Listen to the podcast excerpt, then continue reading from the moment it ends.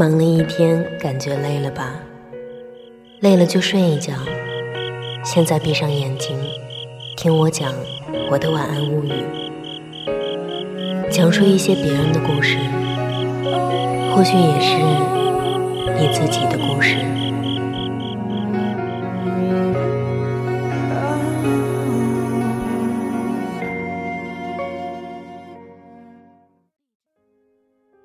亲爱的听众朋友，大家好，我是主播猫球球，欢迎您收听本期的猫球球的晚安物语。小耳朵们可以下载电台的手机 APP“ 月上港湾”，收听更多精彩节目。今天要为大家分享的是朱迟迟的文章。我不想做一个通情达理的好姑娘。接下来，请你戴上耳机，听我慢慢说。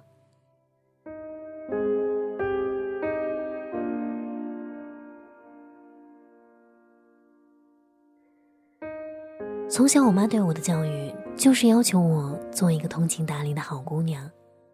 小时候是非观还没有建立，不知道做一个通情达理的好姑娘究竟是好还是坏，就按照凡是我妈说的都是对的，如果不对，请参照第一条，这样来执行。于是这么多年，我一直好好学习，多交朋友，活泼开朗，嘴甜礼貌。凡事忍让，理解每一个和我接触的人，即使他根本就是个碧池。就这样，我一直长到了二十五岁。初恋、初夜、初婚，都献给了唯一一个男人——我的老公大雄。大雄是我的大学学长，比我早两年毕业。他很优秀，他很优秀。上班第二年升经理，第三年升总监，第四年便在这个城市买了房子。我一不小心怀了孕，就顺理成章嫁给了他。孕初期我吐得厉害，他跟我说，干脆不要上班了，反正他养得起我。于是我就真的辞职，成了年轻的家庭主妇。听起来很幸运，是不是？没有经历缠绵悱恻、要死要活、伤心断肠的爱情，年纪轻轻就嫁了绩优股，刚一怀孕就在家养着，过上了早睡晚起的生活。然而，婚姻这种事，就如先贤所说，如那鞋子合不合脚，只有自己知道。我和大雄的感情没什么问题。我既然待在家里时间比较多，那就努力把小家庭照顾好。虽然孕期吐起来很辛苦，但也就是那两三个月。孕初期过后不适感消失，我主动承担了家里大部分的家务。其实也还好，家里经济条件过得去，早请了钟点工。我所要做的不过是买菜、做饭、洗洗衣服。每天晚上帮大雄熨烫第二天要穿的衬衣。孕晚期的时候，大雄的妈妈说要来照顾我，我个人觉得没必要，我自己就能搞定。但他们总是怕我出意外，坚持要来。我是个通情达理的姑娘，没多想也就答应了。大雄的妈妈，也就是我的婆婆，本来在小姑家帮着带孩子。我要生了，他就来照顾我。他倒是挺好的，除了嘴碎一点，切肉切菜永远用一个菜板，洗碗之后从不把厨房里的水拖干净，卫生间里总有头发，对家具的摆放位置喜欢乱发表意见以外，没有什么大毛病。他不喜欢我每周买鲜花，嫌浪费钱，我就依他。他不喜欢我看电影时把脚翘在茶几上，我也依他。他不喜欢我不吃肉只吃菜，我还是依他，直到实在吃不下去。然后我就生了，他理所当然的留在这里照顾月子。可我没想到的是，我出院回家没几天，小姑带着她那三岁的儿子也来了，他那大包小包。明显就是要常住的架势。本来我妈也打算那些天过来，车票都买好了。我跟她说，家里人太多，住不下。我妈比我还通情达理，只好不来。我根本没有想到，我的整个月子都会在鸡飞狗跳中度过。想过一副过来人的样子，只是婆婆给我做各种催奶糖、月子餐，做的东西都是我不爱吃的。我一表示反对，他张口闭口就说是为了我好，这也就罢了，我尚且能忍。关键是，他那三岁的儿子根本就是一个不定时炸弹，只要我女儿被我婆婆抱出房间，那小男孩就要过去跟她玩。月子里的孩子会玩什么？不是在睡觉，就是半睡半醒。他跟他玩，他没有反应，他就打他。每次都被大人拦下来，但有一次刚好没人在看，他在他右脸颊掐了一下，把他掐得哇哇大哭。那个指甲印非常深，现在女儿一岁多了，脸颊上的印子都没完全消掉。那次之后，我就再也不肯让他们把孩子抱出去了，谁要抱都不行，除非那小炸弹不在。为这事儿，小郭还跟我怄气，说孩子们闹着玩儿，我未免太过于小气。就连我的老公大雄也一直说，都跟那小炸弹讲清楚了，他不会再掐妹妹了。我通情达理呀，犹豫了半天。还是让抱出去了，连着十天多都是平安无事。他除了喜欢对着小孩子的耳朵大叫以外，并没有别的特别大的问题。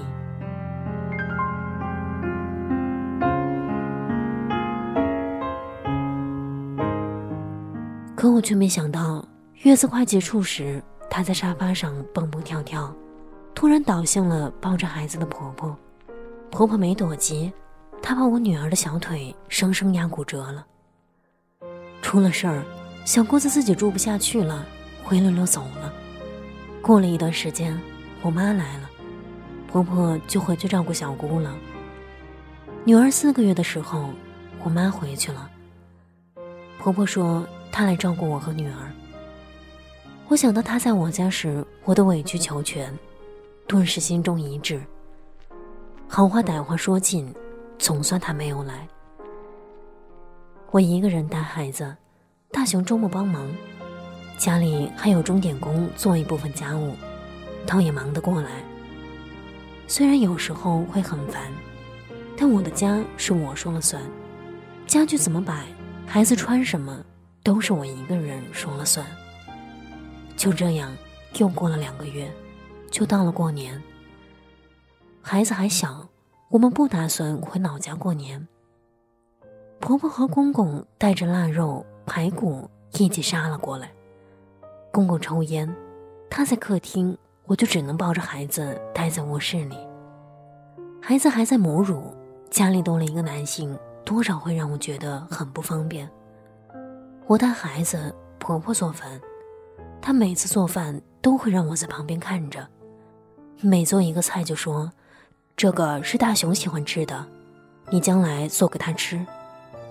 当我不会似的，就算是不会，网上菜谱多方便，何必要让我抱着孩子守在你身边呢？让几个月大的孩子跟你一起吸油烟？我心里很烦他，他再叫我去厨房，我就找各种借口不肯去。几次之后，到了做饭的时间，他过来抱孩子，指挥我去做饭。美其名曰教了我这么多天，我总该学会了吧？虽然我觉得这样不对，但我是个通情达理的好姑娘啊。他们没来时，我也亲手做给我们一家三口吃。现在不过是多了两个人而已。于是事情就变成了：不做饭的时候我带孩子，做饭的时候我去做饭，他带孩子。多做两个成年人的饭，工作量至少增加了一倍。我累是累了点儿，却只敢晚上跟大熊抱怨抱怨。白天对着他们仍然是一副笑脸。是的，通情达理的姑娘，很重要的一条就是得体谅父母。他们把大熊养大多不容易，我平白得一个这么好的丈夫，不过是做饭而已，又算得了什么呢？大年初六，小姑子带着小霸王来了，带着东西给我们来拜年。因为我们不在一个城市，他并不是来了就走，而是打算住些日子。我根本没想到，他这一住就是半个月。我此时都没有像那段时间一样感觉自己那么累过。白天连轴转，不是带孩子，就是要做七八个人的饭，连喘口气儿的功夫都没有。结婚以来，我第一次在大雄面前哭到崩溃。我跟大雄说：“他们不走，我只怕要累死了。”大雄是个粗心的男人，他虽然看到我体重直线下降，但毕竟不是我，体会不到我的辛苦。只是说他们是来做客的，总不能赶他们走吧？可我不赶，他们就不肯走啊！赖在我家里，家务活都是我做，还指手画脚，挑三拣四。那天中午吃饭的时候，小大王大声吵闹，一会儿嫌这个不好吃，一会儿嫌那个不好吃。小姑子附和说：“今天的菜是有点咸哦。”我当即就火了，筷子朝桌上一摔，站起来说：“你家里的饭好吃，回家吃啊！”多日的压抑如黄河泛滥，我滔滔不绝地把各种不满说了出来，他们面面相觑，到最后。我公公咳嗽了一声，说：“到了杭州这么久，我们也该回去了。”第二天一早，全收拾东西离开了。家里虽然一片狼藉，但总算恢复了清静。大雄知道那些天我很辛苦，倒也没说什么。就这样又过了半年，女儿要过一岁生日了，婆婆打电话给大雄，说要来给女儿过生日。这种事儿，大雄肯定不会不答应。我当时没说什么，然后发短信给婆婆，问她要来住几天。我说孩子在学部，家里没有人做饭，只有到外面吃。钟点过家里有事，请了假，也没有人收拾屋子。你们要来的话，提前告诉我，我订宾馆，住几天我订几天，钱我出，您别跟我客气。他们终究没有来。大雄怪我事情做得太过，他不了解，短信发出去的那一刻，我内心感到多么扬眉吐气。我冷笑，我也是被逼的。我今年二十七岁，活了这二十七年，第一次感到扬眉吐气。若能回到从前，我想对小学的时候说我坏话，临考前却借走我唯一的橡皮。害我没得用的那个女生说：“滚！我就算有多的，也不借给你。”我想对初中时朝我笔袋里放死老鼠的那个男生说：“即使你后来给我写情书，说捉弄我是因为喜欢我，我也不能原谅你。”我想对高中时候请我帮忙给男生传纸条，被老师发现却跟老师说是我在早恋，害得我被叫家长的那个闺蜜说。啊，不，我什么都不想跟他说，我只想狠狠的打他一巴掌，照着脸。我还想对那个明明多收了我钱，却告诉我东西就卖这个家的无良商贩说，老娘不买了。我还想对那个突然把我推开，抢到公交车上唯一座位的大叔说，您坐吧，祝天荒地老。我还想。对才上班时吹毛求疵、找我麻烦的女上司说：“既然更年期到了，就该吃药调理。”我通情达理了二十七年，忍气吞声了二十七年，做包子做了二十七年。直到那一刻，我才明白了一件事：我根本不想做一个通情达理的人，我只想据理力争，更爱自己，拒绝避耻，不相信这个世界上只有好人。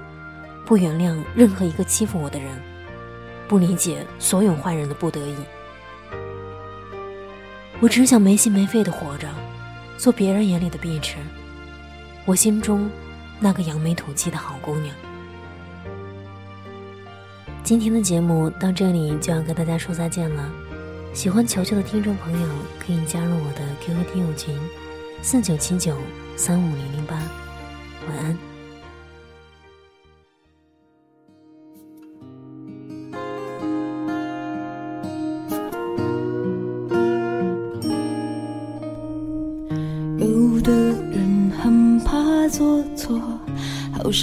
错无法救救。如果所有的成就。都只是为了帮心里找一个出口。如果那看似值得的，真的能够给你什么？还有什么话好说？坚强的不会。听着那些歌，怀念遥远的过去。时间磕磕绊绊，不曾在你的生活中停留。你又指望这个世界上谁能真正懂你呢？今夜无眠，世界晚安，陌生人你好吗？但愿你记得这熟悉的话语，在每一天的清晨、午后或者夜晚，让我用声音陪你虚度时光。